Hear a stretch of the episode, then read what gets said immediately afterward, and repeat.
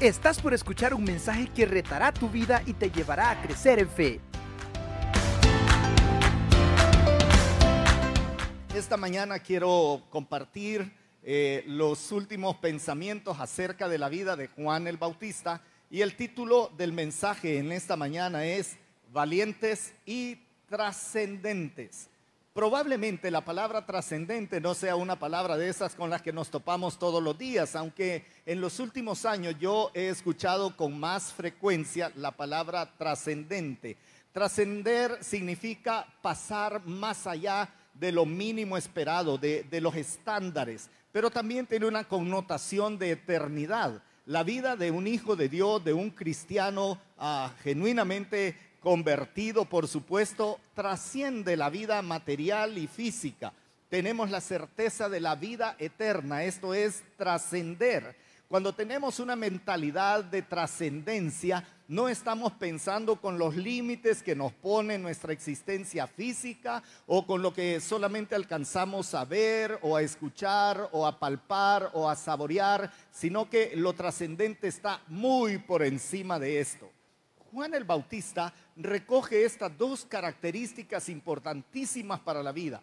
Valentía, como, muchos de ustedes habrán oído decir, el valor es la mitad de la vida. Hay que tener valor, ¿verdad?, para arriesgarse y lanzarse en proyectos que uno no sabe exactamente qué va a pasar más adelante. Y por otro lado, tenemos que trascender, tenemos que estar seguros que lo que somos y lo que hacemos tiene una posteridad que no se puede contar con tiempo y espacio, que es como nos contamos aquí en la tierra. Así que cuando vaya avanzando, ah, de repente, pues que no le parezca muy extraño usar una palabra como trascendente, pero la verdad es que el púlpito también debe enseñarnos un poco a, a, usar los términos correctos para tomar grandes decisiones de la vida. Así que vamos a tratar de ir por, por este camino de Juan el Bautista y ya sabe usted, Juan el Bautista es un personaje extra, extraordinario se parece a varios del Antiguo Testamento, particularmente a Elías y un poco tal vez a Jeremías, ¿verdad? Por, por la dinámica y por el contenido de su mensaje. Fue precursor de Jesús, él es el hombre que enderezaba el camino del Señor, no era luz, él la luz decía, pero sí preparaba todo para que la luz de Cristo brillara. Se definía a sí mismo como uno que no era digno ni de ponerse, ni de amarrar encorvado las sandalias del que venía en pos de él, que era el Maestro, nuestro Señor Jesucristo. Jesucristo dijo de él, no hay mayor profeta que Juan el Bautista hasta ese momento. No hay ninguno mayor que él. Pero si nosotros hacemos algunas cosas, dijo el Señor, podríamos llegar a ser mayores que Juan el Bautista. Esa es una frase increíble y la semana pasada aprendimos que se trataba básicamente de la humildad. Pero la valentía de Juan y su enfoque de la vida por lo trascendente, lo que está más allá de lo que alcanzamos a ver, como he mencionado, nos preparan para enfrentar particularmente la injusticia y probablemente también la muerte. Así que Juan el Bautista nos enseña cosas como esto. La semana pasada les compartí esta frase, jamás seremos iguales a Juan el Bautista. Pero hemos de mirar atentamente a este hombre y apropiarnos de su mensaje y del modelo de vida que nos transfiere.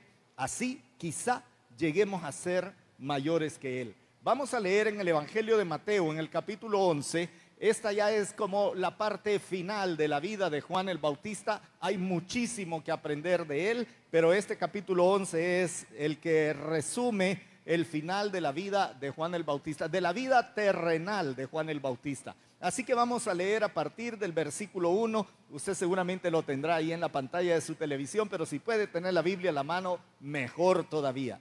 Dice la palabra de la siguiente manera. Cuando Jesús terminó de dar instrucciones a sus doce discípulos, se fue de allí a enseñar y a predicar en las ciudades de ellos. Y al oír Juan en la cárcel los hechos de Cristo, le envió dos de sus discípulos para preguntarle, ¿Eres tú aquel que había de venir o esperamos o esperaremos a otro? Respondiendo Jesús les dijo, id y haced saber a Juan las cosas que oís y veis. Los ciegos ven, los cojos andan, los leprosos son limpiados, los sordos oyen, los muertos son resucitados y a los pobres es anunciado el Evangelio. y bienaventurado es el que no haya tropiezo en mí. Mientras ellos se iban, comenzó Jesús a decir de Juan a la gente, ¿qué salisteis a ver al desierto? ¿Una caña sacudida por el viento? ¿O qué salisteis a ver? ¿A un hombre cubierto de vestiduras delicadas? He aquí los que llevan vestiduras delicadas en las casas de los reyes están. Pero ¿qué salisteis a ver? ¿A un profeta?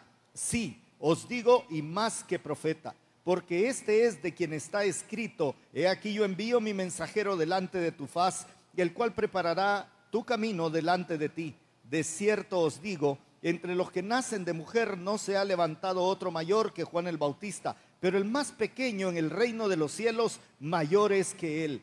Desde los días de Juan el Bautista hasta ahora el reino de los cielos sufre violencia y los violentos lo arrebatan pero todos los profetas y la ley profetizaron hasta Juan, y si queréis recibirlo, él es aquel Elías que había de venir. El que tiene oídos para oír, oiga. Mas, ¿a qué compararé a esta generación? Es semejante a los muchachos que se sientan en las plazas y dan voces a sus compañeros diciendo, os tocamos flauta y no bailasteis, os endechamos y no lamentasteis. Pero vino Juan que ni comía ni bebía y dicen, demonio tiene. Vino el Hijo del Hombre que come y bebe y dicen, he aquí un hombre comilón y bebedor de vino, amigo de publicanos y de pecadores. Pero la sabiduría es justificada por sus hijos. Padre, aquí estamos delante de ti para rogar siempre tu llenura del Espíritu, para poder compartir esta palabra de una manera tal que toque nuestras vidas, Señor, que nos desafíe a algo más de lo que ya seguramente bueno estamos haciendo o siendo. Te ruego, Señor, que tu Espíritu nos mueva del lugar en el que estamos a lo mejor cómodamente apoltronados para llegar a estos niveles de, compromiso, de vida, de, entrega, como, Juan el Bautista, Señor, tal como Él. Así que nos quedamos en tus manos para que nos hables y yo para que me uses para compartir tu palabra con esta amada iglesia, Señor. En el nombre de nuestro Señor Jesucristo. Amén, Señor. Amén, Padre. Muy bien, hermanos, pueden tomar asiento. Esta mañana quiero tomar como dos, puntos para poderlos compartir con ustedes. En primer lugar, la perspectiva de valentía en la vida de Juan. Y en segundo lugar, voy a hablar de la trascendencia de la vida de Juan o su perspectiva de trascendencia. Pero respecto de la valentía, tenemos como cualquier cantidad de información en la Biblia, e, especialmente en los cuatro evangelios, tenemos una gran cantidad de información de Juan. Y debo decir lo primero de la valentía de Juan, él tenía un discurso, un mensaje, una predicación que no tenía filtro, hermanos. Él tenía que predicar lo que tenía que predicar. A él no le preocupaban cosas que a nosotros nos suelen preocupar. Y cuando digo no tenía filtro, lo tomo juntando dos pasajes de la Escritura, el Evangelio de Mateo capítulo 3 y el Evangelio de Lucas también en capítulo 3. Y si lo juntamos, es la misma historia, es el mismo relato. Y mire cómo lo plantea. Si lo leyera juntos los dos textos, dirían, al ver él que muchos de los fariseos y de los saduceos venían a su bautismo y a las multitudes que salían para ser bautizadas por él, les decía, oh, generación de víboras, ¿quién nos enseñó a huir de la ira venidera? Haced pues frutos dignos de arrepentimiento. De repente siempre pensamos que Juan el Bautista se le dejaba ir con todo a los fariseos, a los saduceos, a los soldados que eran soldados judíos, ni siquiera eran soldados romanos. A ellos les decían, dejen de estarle cobrando mordida y maltratando al pueblo, arrepiéntanse, conviértanse. Y este era el mensaje de él. Usted lo puede buscar en todos los evangelios y así lo va a encontrar. Pero miren lo que dice Lucas. Y a las multitudes. A Juan el Bautista en su valentía no le preocupaba la opinión de las multitudes. Él tenía un mensaje y compartía el mensaje. Si la gente le escuchaba, le atendía y tomaba una decisión por convertirse, arrepentirse y convertirse, bien, eso era maravilloso. Y créame, muchos le obedecían, muchos lo oían, pero la mayoría no. Este no era su problema. Su problema era simplemente compartir lo que Dios desde antes le había mandado diciendo, ve, lleva un mensaje de arrepentimiento, de conversión y prepara el camino de nuestro Señor Jesucristo. Podríamos decir de alguna manera, yo soy Juan el Bautista.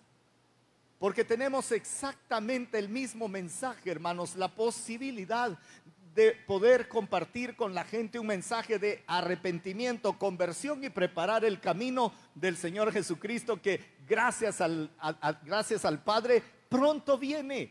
De alguna manera estamos anticipando el retorno de nuestro Señor Jesucristo. Y el mensaje no debe cambiar. Es exactamente el mismo mensaje.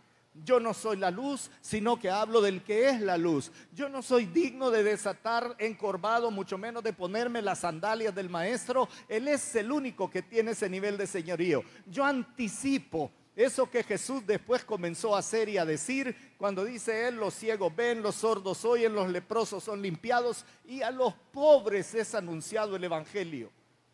Tenemos exactamente el mismo mensaje. Pero nos preocupan a veces cosas diferentes que a Juan el Bautista. Él no tenía problema. Se dejaba ir como fuera, con, con fariseos, con saduceos o definitivamente con las multitudes. Encontré una frase de un teólogo, Juan Antonio Pagola, español, vasco. El mensaje de Juan el Bautista se dirigía a todos, ricos y pobres, buenos y malos, a todos por igual a todos les llamaba a la conversión porque se acercaba la irrupción de Dios en la historia humana. Su mensaje invitaba a la conversión, al cambio de rumbo, a la adecuación del camino para la llegada del Mesías. Así que de las primeras cosas que esta mañana aprendemos, hermanos, no nos preocupemos por la reacción de la gente, sea buena, sea mala, crean o no crean, anhelo que crean. Pero la única responsabilidad que tenemos, igual que Juan el Bautista, es anunciar. Por lo tanto, lo peor que podemos hacer con respecto a esto es guardar silencio. Se puede imaginar Juan el Bautista siendo apartado desde el vientre de su madre, como aprendimos desde la semana anterior, y que dijimos que también nosotros habíamos sido elegidos, pero Juan el Bautista dijera, no, es que no, es que ya los religiosos, ya eso ya están marcados, ¿para qué les voy a hablar? Y las multitudes, si yo voy con ese mensaje me van a apedrear. Mejor que vean mi testimonio. ¿Y sabe cuál era el testimonio visible de Juan? Se vestía de pelo de camello, comía eh, langostas y un poco de miel. Esta era su, su, su apariencia. Dice, yo no voy a hablar una palabra, que vean mi testimonio. ¿Sabe qué hubieran dicho? Está bien loco el maestro. Está bien loco este hombre solamente es un sujeto extraño que se viste distinto. Y me hizo pensar en, en, mí. ¿Qué es lo que realmente me preocupa respecto de este nivel de valentía en la predicación de un mensaje que es exactamente igual que él?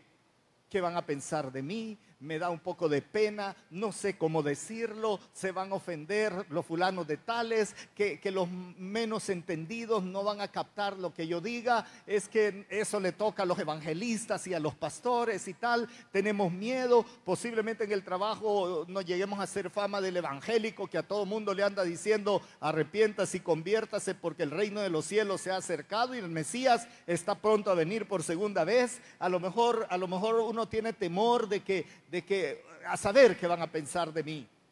¿Y saben qué nos ha convertido eso? En, en evangélicos de templo nos ha convertido. Juan el Bautista es súper, pero súper directo en su mensaje. Y tiene valentía y en realidad no está preocupado por la opinión de todos los demás, pero tiene otra característica muy particular.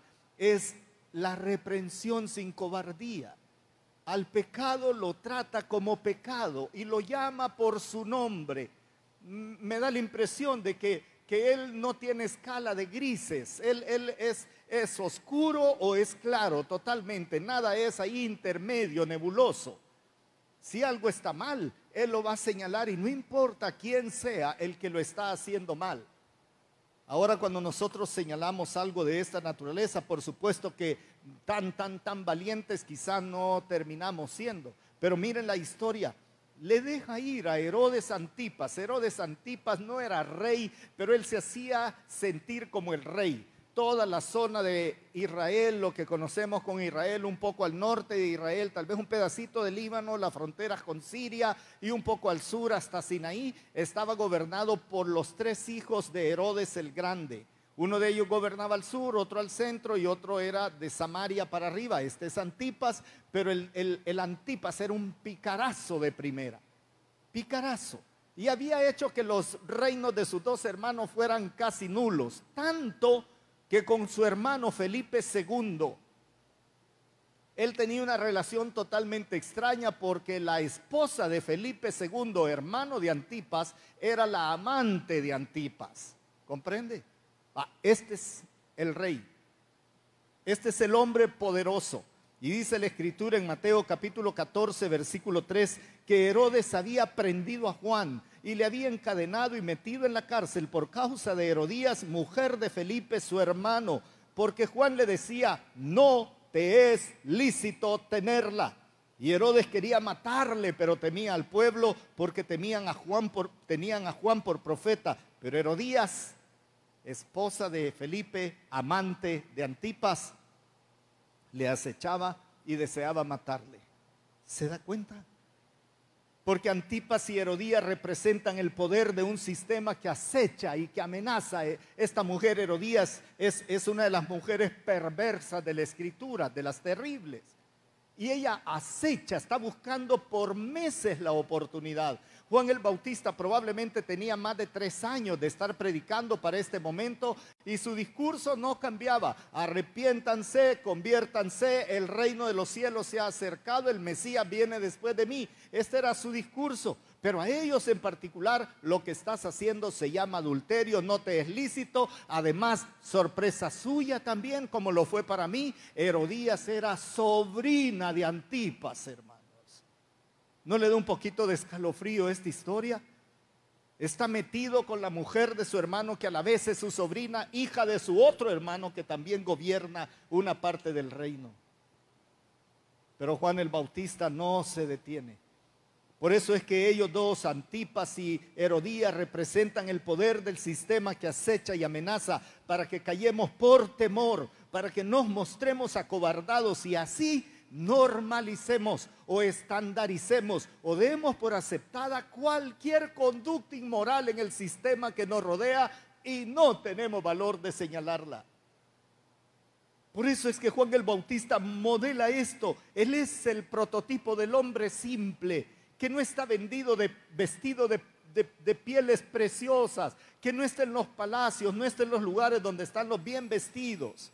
Él simplemente es un hombre simple que actúa bajo el poder y la certeza de ser la voz que clama en el desierto.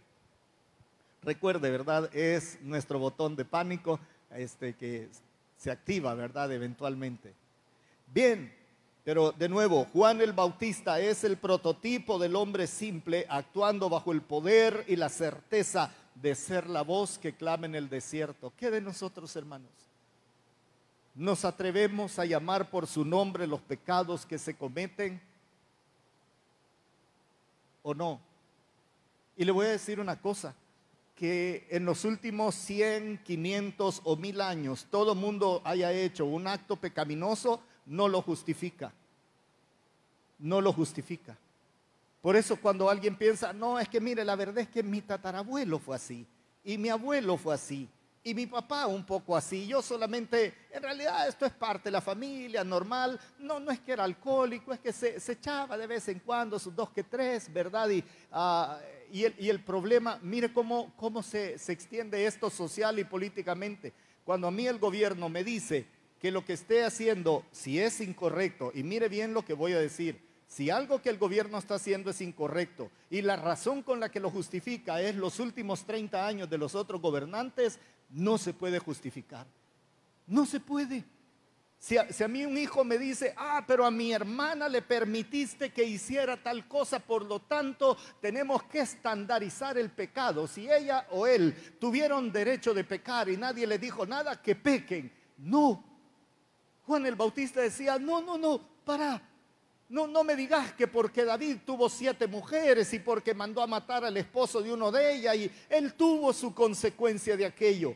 Pero si David lo hubiera hecho aún sin consecuencias, Juan el Bautista se para y dice, lo que tú estás haciendo se llama pecado, es, es un acto aborrecible, te descalifica como rey. Claro, la consecuencia directa es, lo agarró y lo metió en la cárcel y lo metió preso. ¿Se, da cuenta de esto? tenemos todo un discurso de género. Para mí debemos ser súper, pero súper llenos de amor en Cristo para cualquier persona, bajo cualquier condición de pecado en que esté. Tan, tan pecador y sin esperanza de eternidad es una persona que está por la vía de la homosexualidad como un heterosexual, que es un cínico, un sinvergüenza, que golpea, maltrata a su mujer, o si es mentiroso, cosas como esto. Es igual, misma, misma lista. Pero no porque ahora hay un discurso de género por todos lados, voy a terminar que voy a tener que terminar aceptando una serie de cosas que claramente la escritura, norma mucho más alta, no estandariza. Como no estandariza al hipócrita heterosexual que peca abiertamente y del cual no me avergonzaría estar comiendo a la par, pero sí me avergonzaría a lo mejor estar con una persona que ha escogido por homosexualidad o lesbianismo, lo que usted quiera. ¿Se da cuenta cómo se ha turbado nuestra mente? Señalamos a unos porque luce diferente, pero al otro lo tragamos, o sea, colamos, colamos el mosquito y dejamos pasar el camello. Así era el mensaje de Jesús también en aquellos años. Juan el Bautista es súper valiente, hermano, súper valiente. Herodes, Antipas, lo que estás haciendo no es correcto. No te es lícito tener a esa mujer. Es tu cuñada, y a la vez es tu sobrina. Esto se llama adulterio y no deberías ni siquiera de ser el rey de esta nación, el Herodes de esta nación. Aparte títere de los romanos, títere totalmente. Por lo tanto, me hizo pensar bien, ¿qué de nosotros, hermanos? ¿Qué de nosotros? De nosotros dice la escritura que somos esforzados y valientes. Esa es una de las descripciones en el Antiguo Testamento. Varias veces va a encontrar la frase varón esforzado y valiente. Mujer valerosa, mujer valiente, mujer esforzada. Esto lo va a encontrar de repente también en Josué. El Señor le dice a Josué, mira, solamente esfuérzate y sé muy valiente. Tan valiente como si Dios no fuera a estar presente. Porque si Dios está presente, yo puedo ser cobarde y atreverme a algo. Pero a él le dice, esfuérzate y sé muy valiente. Ciertamente Dios iba a estar con él. Pero da la impresión que no hay espacio para cobardes en el reino. Y Juan el Bautista muestra esto. Debemos asumir la vida, hermanos, con poder y con valentía suficiente como para llamar a las cosas por su nombre, pero con autoridad moral y espiritual, porque de no ser de esta manera se convierte en una simple hipocresía que simplemente está juzgando y prejuzgando a todos los demás. Dios nos da las herramientas. El Salmo 29, versículo 11 dice, el Señor infunde poder a su pueblo y lo bendice con paz. ¿Se, se da cuenta de esto? El Señor te llena de poder, jóvenes queridos que están a lo mejor viendo a través de la pantalla en su televisión ahí. Dios les llena a ustedes de un poder extraordinario para poder decir no, para atreverse a ser diferente, para poder hablar con amigos y compañeros y decirles esto que está pasando en tu vida no le agrada a Dios. Donde dice, la Biblia dice, no te creo, te volviste fanático, no sé qué, amargado, cuadrado, te van a decir lo que, lo que querrás pero seguramente no te van a mandar preso como a Juan el Bautista, ni te van a cortar la cabeza. Pero tenemos que recuperar ese sentido de valentía para poder enfrentar las cosas de esta manera tan particular. En la segunda carta de Pablo a Timoteo, versículo súper conocido, súper, súper conocido. Porque no nos ha dado Dios espíritu de qué, hermanos? De cobardía. Así dice Pablo a Timoteo, no te ha dado Dios un espíritu de cobardía, sino, y dice el texto, de poder, de amor y de dominio propio, de control sobre las cosas que te ofrecen una oposición a ti, de ti mismo. En otra versión encontré este texto y dice, porque el Espíritu de Dios no nos hace cobardes. Me hizo reflexionar mucho porque una actitud de cobardía de mi parte viene a ser una negación de la presencia del Espíritu Santo en mi vida. Y no pasa esto, hermanos. El Espíritu de Dios vino para quedarse. Es mi garantía de la salvación. Me convirtió en el templo del Espíritu. Pero bien dice la palabra que a veces al Espíritu lo tenemos dormido, rebajado, entristecido. Usted escudriña la Escritura y se va a dar cuenta. Pero mi cobardía es solo señal de que no dejé actuar al Espíritu Santo dándome, llenándome del poder que habla esta porción del Evangelio también o del Nuevo Testamento. Sin duda alguna, hermanos, no tengo ninguna duda de esto, no tengo ninguna duda y tengo un video para ustedes, ¿verdad? Pero sin duda alguna, la valentía nos va a acarrear animalversión y enemigos, no tenga la menor duda, no, no lo tenga. Piense en un siervo de Dios, Antiguo y Nuevo Testamento, que solo haya tenido buenos amigos. Piense en uno de los apóstoles que haya terminado bien. probablemente diga, hey, Juan, el apóstol, vivió más de 90 años así, pero aislado en una pequeña isla en el mar Egeo, por ahí, solo, solo. Definitivamente, queridos, la valentía va a acarrear animalversión y enemigos. Tememos ser rechazados por ser diferentes. Evitamos la confrontación de lo malo para permanecer en la zona de confort. Ralentizamos, es decir, hacemos más despacito y light, más, más calmadito la predicación para no ser excluidos o aborrecidos por el sistema.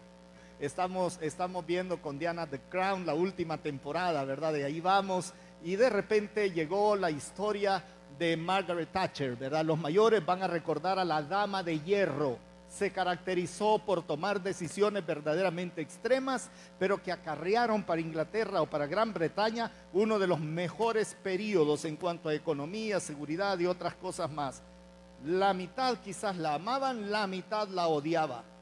Pero ella cita la frase de un poeta inglés o escocés, si no me equivoco, y ese poeta da unas palabras que quiero que usted por favor las guarde. No es palabra de Dios, pero es súper interesante la perspectiva de Margaret Thatcher acerca de los enemigos. Bueno, es un, es un escritor, Mackay, es escocés, enemigo de la corona, pero era favorito de la señora Thatcher, sus poemas, sus escritos. Y dice claramente, si no le has roto la cadera a más de alguno en las peleas de la vida, si no le has quitado la copa a uno que otro traidor, también no has peleado la buena batalla. Has sido cobarde. No has tenido valor de volver bueno lo que es mal. Juan el Bautista era totalmente lo contrario de esto, hermanos. Totalmente. Dios nos beneficia a nosotros con las mismas promesas que a Juan. Las mismísimas promesas, hermanos. Las mismas.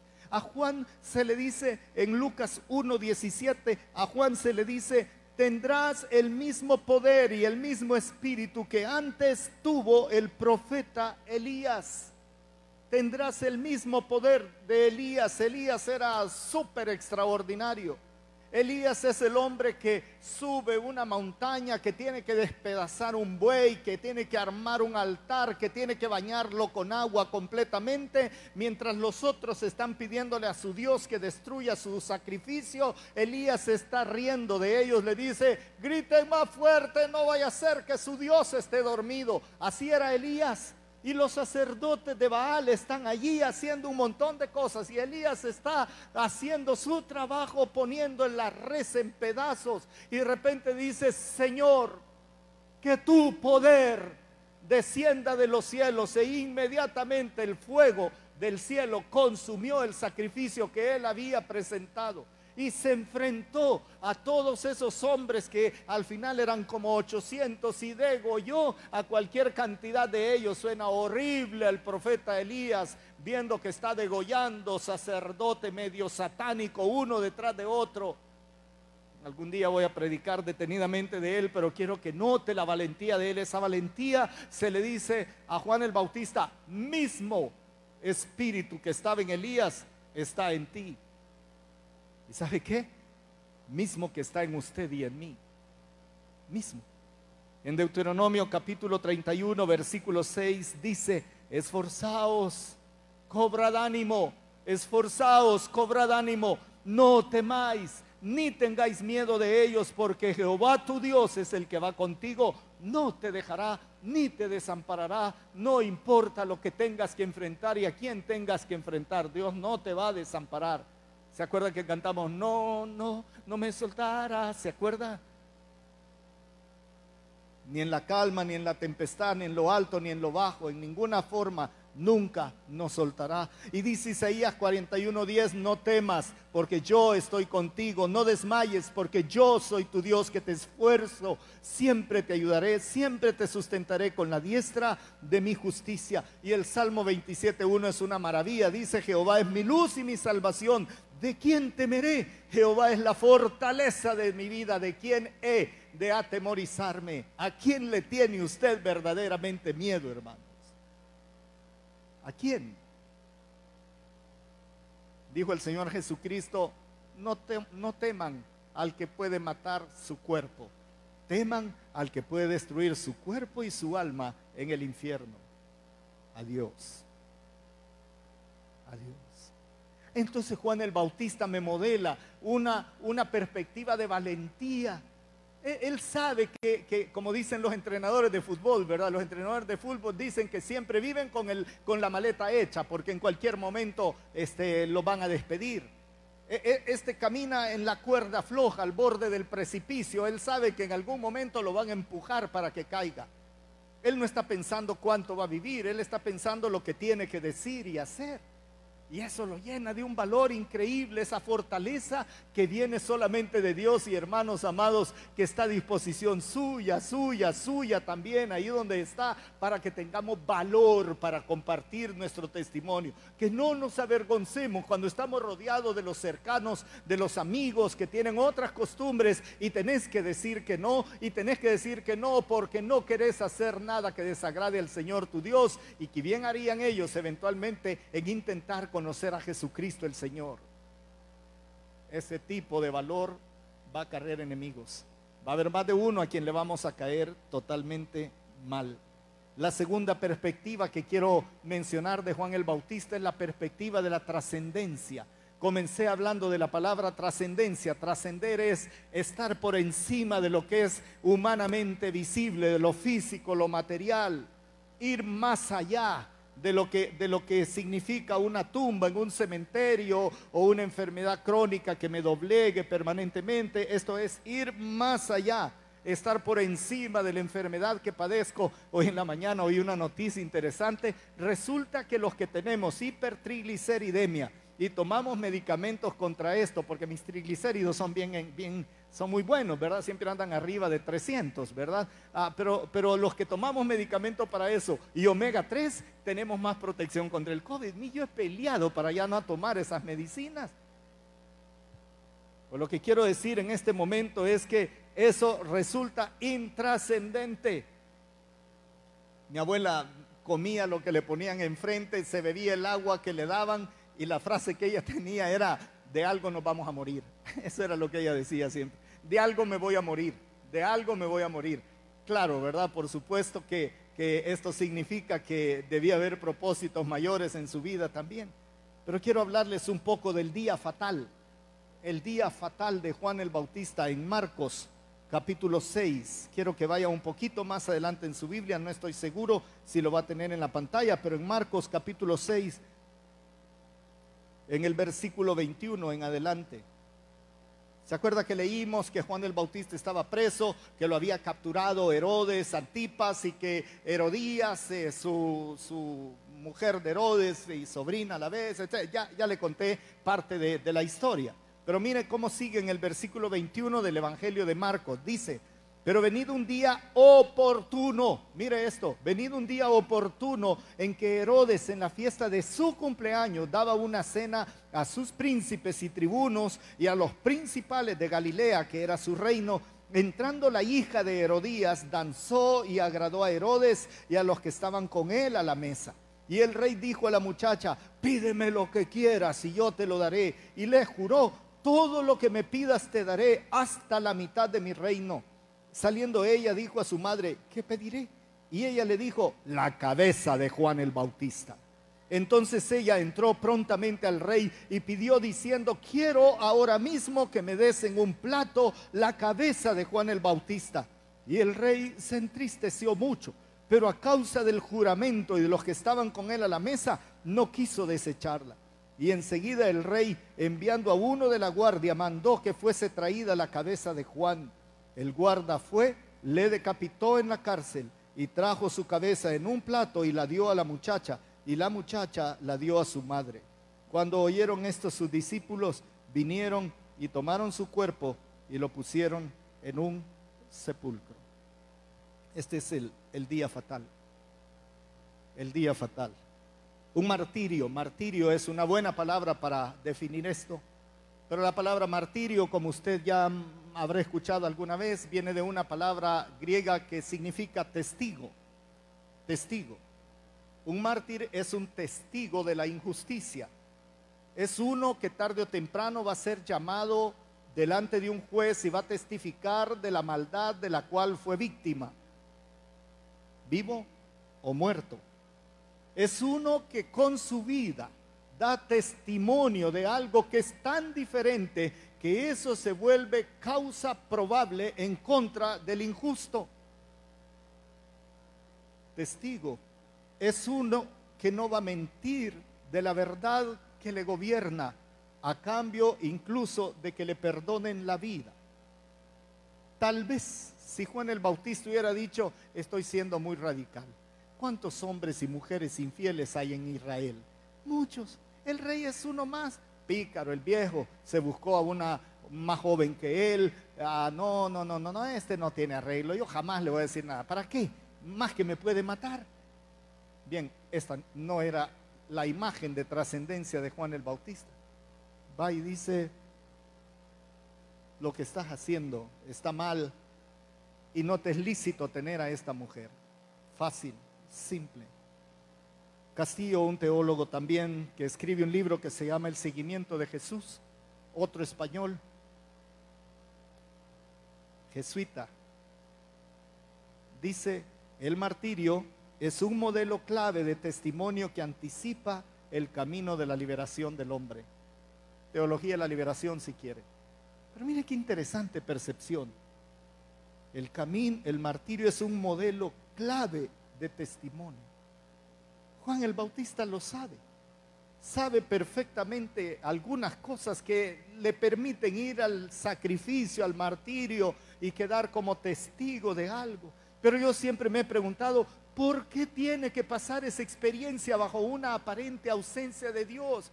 ¿Dónde estaba Dios? ¿Por qué Dios permite que le, corten la cabeza y le corten la cabeza de una manera tan horrible? ¿Por qué no le dieron un brebaje, un veneno, cualquier cosa que era muy común en aquella época para que el hombre simplemente tuviera unos estertores de muerte y ya, pero no esperar a que le estén dando con el filo de una espada, no con un hacha, con el filo de una espada? Es un guarda, no es un verdugo el que lo va a decapitar. Él saca su espada, la que anda ahí, y quién sabe si estaba totalmente afilada o no. Ponen amarrado a Juan, ponen su cabeza sobre un tronco y le empiezan a dar hasta que rompan los huesos y se rompan este, sus vasos y arterias y venas y nervios.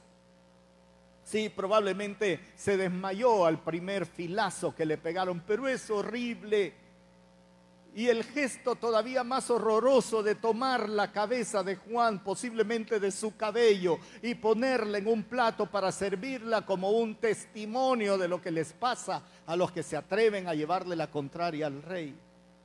Cortaron la cabeza horriblemente.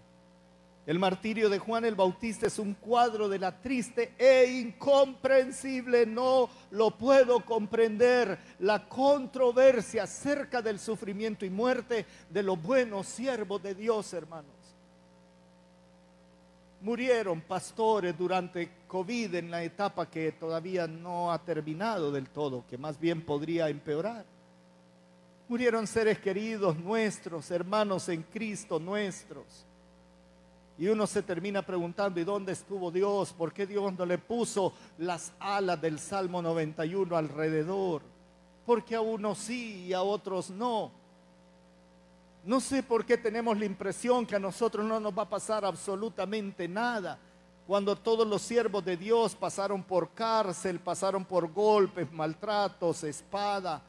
Le hago una lista. José encarcelado por sus hermanos y luego por sus patrones. Además, Jeremías, predicador extraordinario de quien he predicado varias veces. Además, Elías, solitario en una cueva, perseguido por una mujer para matarlo. Le cuento más, sí, Pedro, crucificado al revés, pidió él para no ser igual que su maestro en la muerte. Pablo, decapitado. Los otros, estirados por caballos, lanceados, atravesados por flechas y especialmente nuestro Señor Jesucristo, tratado como menos que humano, hasta ser llevado a la cruz y ser crucificado totalmente desnudo. Olvídese del taparrabo que le ponen en las iglesias donde hay crucifijos.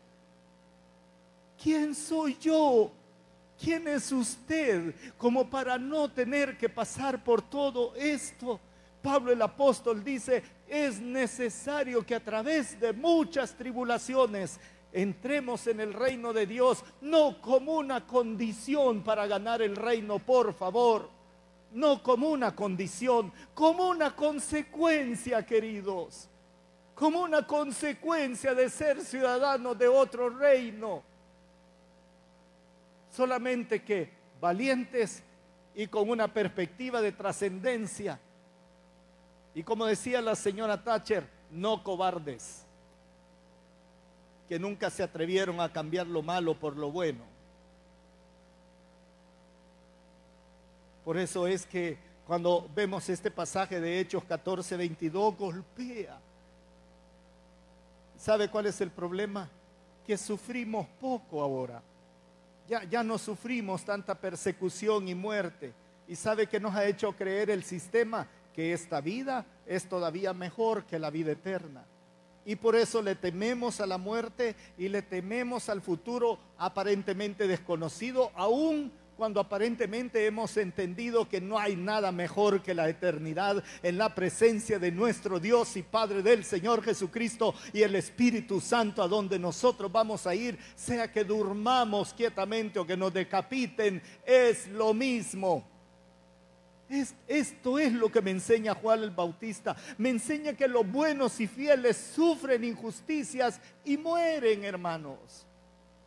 Sí, y, y le doy un par de razones porque el mal domina el sistema. Vivimos en un sistema malo, hermanos. Y créame, nos va a afectar nos va a afectar económicamente, políticamente, físicamente, mentalmente, espiritualmente y probablemente vitalmente también. Es el sistema. El Señor Jesucristo dijo, el mundo les aborrece. Se nos olvida Juan capítulo 15 y 16. El mundo nos aborrece siempre y cuando nos comportemos como lo que somos, hijos verdaderos de Dios, que definitivamente vamos a entrar en contraposición con el mundo. Si el mundo no nos aborrece, algo no estamos haciendo. Juan el Bautista no se detuvo por esto. El mundo os aborrece y en 16:33 dice, en el mundo tendréis aflicción, pero confiad, yo he vencido al mundo. Me gusta la última parte, no me gusta la primera parte. En el mundo tendréis aflicción. Esta semana me escribió Karen Domínguez de Ramírez, esposa de Oliver. ¿Sí está Karen acá? ¿Sí estás acá? ¿Está Karen, Oliver? ¿No? Y nos pidió orar por ella por una situación de salud delicada, muy delicada. No olvide de orar por Karen. Le van a hacer un montón de exámenes y, es una hija de Dios. Y de aquí en adelante comienza una batalla en donde su valor, no solo para sostenerse en una enfermedad, que le rogamos a Dios que no sea nada grave, sino para ser testigo de Jesucristo sana o enferma. O usted que perdió sus bienes, su casa, o que no tiene para una segunda inversión, o que te dejó el novio, la novia, o que hay un problema familiar delicado. No estoy minimizando nada. Duele, hermano, duele, duele mucho. lloramos, sufrimos, tememos, no digo que no, pero que ninguna de esas cosas haga que guardemos silencio porque estamos dentro de un sistema perverso que domina. Por eso seguimos sufriendo. Seguimos sufriendo porque el malo, me refiero a Satanás, tiene propósitos siniestros. Jesucristo le dijo a Pedro, mira, Pedro, Satanás os ha pedido para zarandearos, pero no temáis, porque he rogado al Padre para que deje de zarandearlos? No, para que su fe no falte, le dijo el Señor Jesucristo. Ve, Juan el Bautista entendía esto perfectamente. Además, al sufrir nos volvemos testigos de cargo. Ya no llego porque Dios va a juzgar este mundo y ese sistema algún momento. En el libro de Apocalipsis aparece el juicio del gran trono blanco donde pequeños y grandes de todas las épocas del mundo van a llegar delante del juez. ¿Sabe quién va a ser el juez? El que ahora es nuestro defensor, Jesucristo, porque al Padre le plujo darle la autoridad de juzgar al Hijo. Busque por favor en, en los evangelios. El que ahora es nuestro defensor, Antonio, entonces va a ser el juez. ¿Y sabe quiénes son los testigos del dolor, el sufrimiento, la maldad, la perversión? Usted y yo, queridos, si hemos sido víctimas del sistema, de tal manera que nos volvemos testigos de cargo, porque dice la palabra, segundo Tesalonicenses 1.6, segunda a, a los Tesalonicenses 1.6, Dios que es justo pagará con sufrimiento. Y mire esto, a quienes los hacen sufrir a ustedes. Quizás no lo vamos a ver en esta vida y primero Dios, el que le ha hecho sufrir a usted o a mí, se convierta verdaderamente a Jesús y se vuelva así mi hermano. Pero si no fuera así, soy testigo de cargo contra él. La cuarta razón por la que sufrimos, entre muchas, es que al sufrir somos reconocidos por el Señor de una manera especial, hermanos. Miren lo que dice la palabra Apocalipsis 2.10. No temas en nada lo que vas a padecer He aquí el diablo echará a alguno de vosotros en la cárcel para que seáis probados y tendréis tribulación por diez días. Estos son diez años en realidad. Tendréis tribulación por diez días. Mire la última frase. Sé fiel hasta que yo te saque de la cárcel. No. Sé fiel hasta la muerte. Sé fiel hasta la muerte y yo te daré la corona de la vida.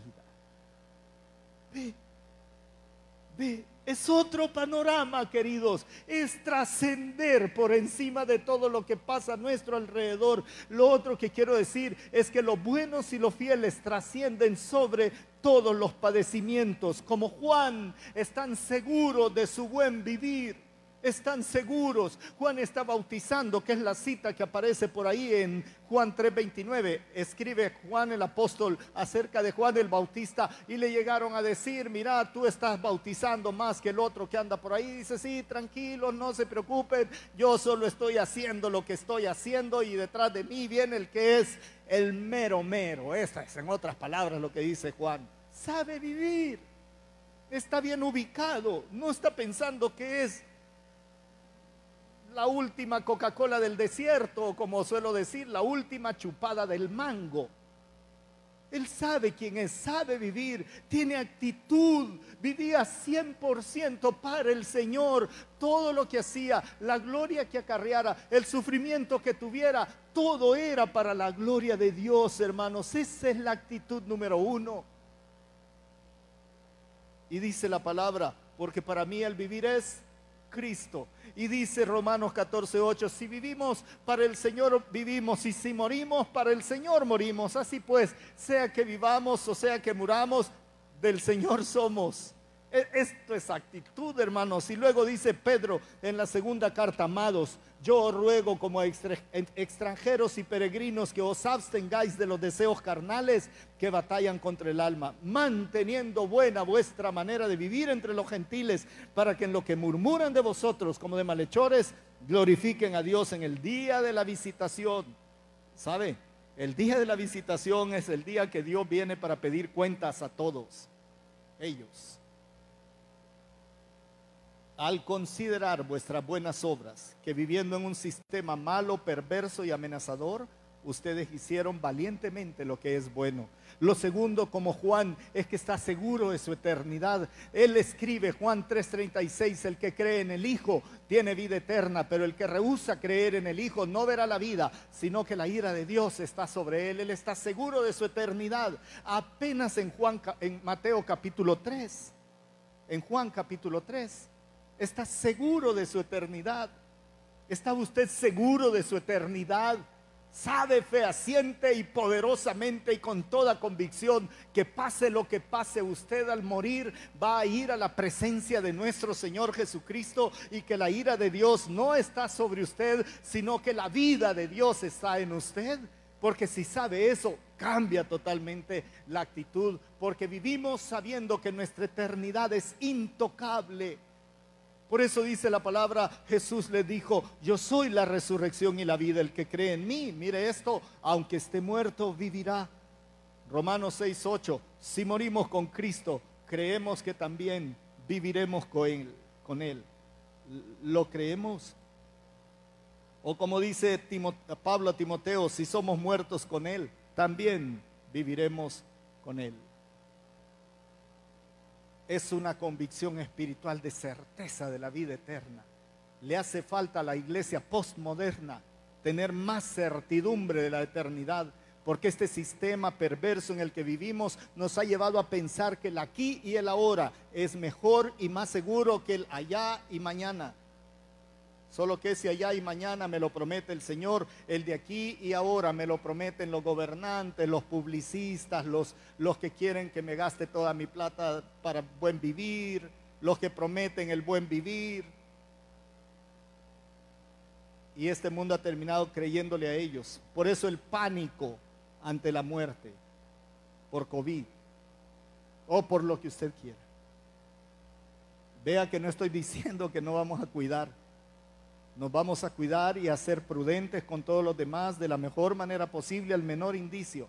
Pero si muriera, pero si muriera, moriría totalmente convencido que en el instante en que mis signos vitales terminan, estoy en la presencia de mi Padre y eso me hace vivir de una manera totalmente diferente porque mi eternidad es intocable. Y la tercera cosa con respecto a Juan es que él está seguro de haber cumplido su misión. Dice en Mateo 11:2, al oír Juan en la cárcel los hechos de Cristo, le envió dos de sus discípulos para preguntarle, ¿eres tú el que había de venir o esperaremos a otro? Respondiendo Jesús le dijo, id y haced saber a Juan las cosas que oís y veis. Los ciegos ven, los sordos oyen, los leprosos son limpiados y el Evangelio es predicado a los pobres. Vayan y díganle Juan está en la cárcel, está en manos, está en manos de Herodes Antipas y de Herodías, esperando el momento oportuno. Ese es el momento oportuno para Herodías. Juan presiente su muerte, hermanos. Por eso manda preguntar, Señor, ¿Eres el que habría de venir o espero a otro? Si tengo que esperar a otro, me vas a tener que sacar de la cárcel porque tengo que seguir allanando el camino del Señor y, proclamando la voz que soy en el desierto. Pero si tú eras el que había de cumplirse con eso, puedo morir o puedo vivir, no importa, no importa. Y por eso Pablo en 2 Timoteo 4:6 habla de aquel que tiene la actitud de estar cumpliendo la misión ineludible que Dios le haya dado para este planeta. Y dice Pablo, porque yo ya estoy para ser sacrificado. Y el tiempo de mi partida está cercano. He peleado la buena batalla, he acabado la carrera, he guardado la fe. Por lo demás, me está guardada la corona de justicia, la, la cual me dará el Señor juez justo en aquel día y no solo a mí, sino también a todos los que aman su venida, especialmente porque saben que han cumplido exactamente el proyecto de Dios para sus vidas. Entonces Juan dice, ¿debo esperar a otro? Sácame de aquí. Pero si eres tú el que habría de venir, no importa. El Señor Jesucristo dijo lo siguiente, si alguno quiere venir en pos de mí, niéguese a sí mismo tome su cruz cada día y sígame, porque todo el que quiera salvar su vida, la perderá. Y todo el que pierda su vida por causa de mí, éste la salvará. Pues, ¿qué aprovecha el hombre si gana todo el mundo, y se destruye o se pierde a sí mismo? Jesús. Y una frase que llevo repitiendo desde hace años, para mí, para ustedes, para muchas personas con las que he conversado, esta frase es, no importa cómo morimos o cuándo morimos, lo que importa es cómo vivimos lo que vivimos. Y así cada día, así cada día. Por lo tanto, Juan el Bautista me enseña un modelo de valentía y de trascendencia que, déjeme decir esto, no tiene comparación humana en toda la escritura. No hay. No hay otro, hermanos. No hay otro. Elías de alguna manera terminó deprimido y luego se recuperó y lo que quiera. Elías se fue a meter a una cueva encerrado 40 días con sus noches sin querer saber nada de nada. Enojado con Dios, triste, deprimido, con depresión genuina. Eso fue Elías. Jeremías a cada rato decía, mátame Señor, mátame, porque mejor le hubieran dicho a mi mamá, maldito el día que nació este varón. Así decía Jeremías. No una, muchas veces hermanos. Sí, el mismo de poderoso gigante, tú estás conmigo como poderoso gigante. Pero Juan el Bautista, ¿eres tú el que había de venir o debo esperar a otro? Díganle, todo está haciendo como estaba planeado. Bien, entonces dígame usted, ¿qué importa cómo muero? Oh, tan linda la hermana, tan lindo el hermano, ¿verdad? Y, murió y su cuerpo se quemó en el accidente, se chocó y agarró fuego. Qué muerte más horrible para la mentalidad de Juan el Bautista. No importa. Durmió quietecito, en su cama murió y era un gran perverso en la vida. Me ha tocado predicar en algún funeral donde no me dan ganas de predicar sabiendo quién es la persona que está en el féretro. Y no me meto con él en la predicación. Cuando usted me oiga predicar y que no digo muchas cosas del que está ahí, es o que no lo conozco o que lo conozco demasiado bien. Dice, qué lindo, buena gente, murió en su cama, perverso, violador de niños o de niñas, etcétera. Así que al final, ¿cómo muero o de qué muero? Termina siendo intrascendente. ¿Sabe qué es trascendente? ¿Cómo vivo lo que vivo? De eso se trata. ¿Cómo vivo lo que vivo? Padre Santo, estamos delante de ti, Señor, tratando de percibir esta imagen de Juan el Bautista tan particular. Hay tanto que podría decir acerca de él. He tratado de resumirlo, Señor, en estas cosas vitales en tiempos como el que vivimos. Llénanos de poder y de valentía para ser los testigos tuyos que tenemos que ser. Ayúdanos a sobrellevar la injusticia, la enfermedad, las pérdidas y la muerte, sabiendo que hay algo que trasciende, algo mayor y que tú tienes en tus manos y tu control nunca se pierde. Ayúdame a percibir y a todos nosotros, Señor, que lo más importante es vivir agradablemente para ti y hacer lo que es tu plan para nosotros, tu misión para nosotros. Y creo que entonces, Señor, tendremos verdadera paz en el corazón. Posiblemente usted nos ha escuchado a través de las redes. La, la, manera de tener esta actitud es creyendo que Jesucristo es su Salvador y su Señor. ¿Estás listo para más? Acompáñanos presencialmente los miércoles a las 7 de la noche y domingos desde las 10 de la mañana. Somos Auditorio Cristiano.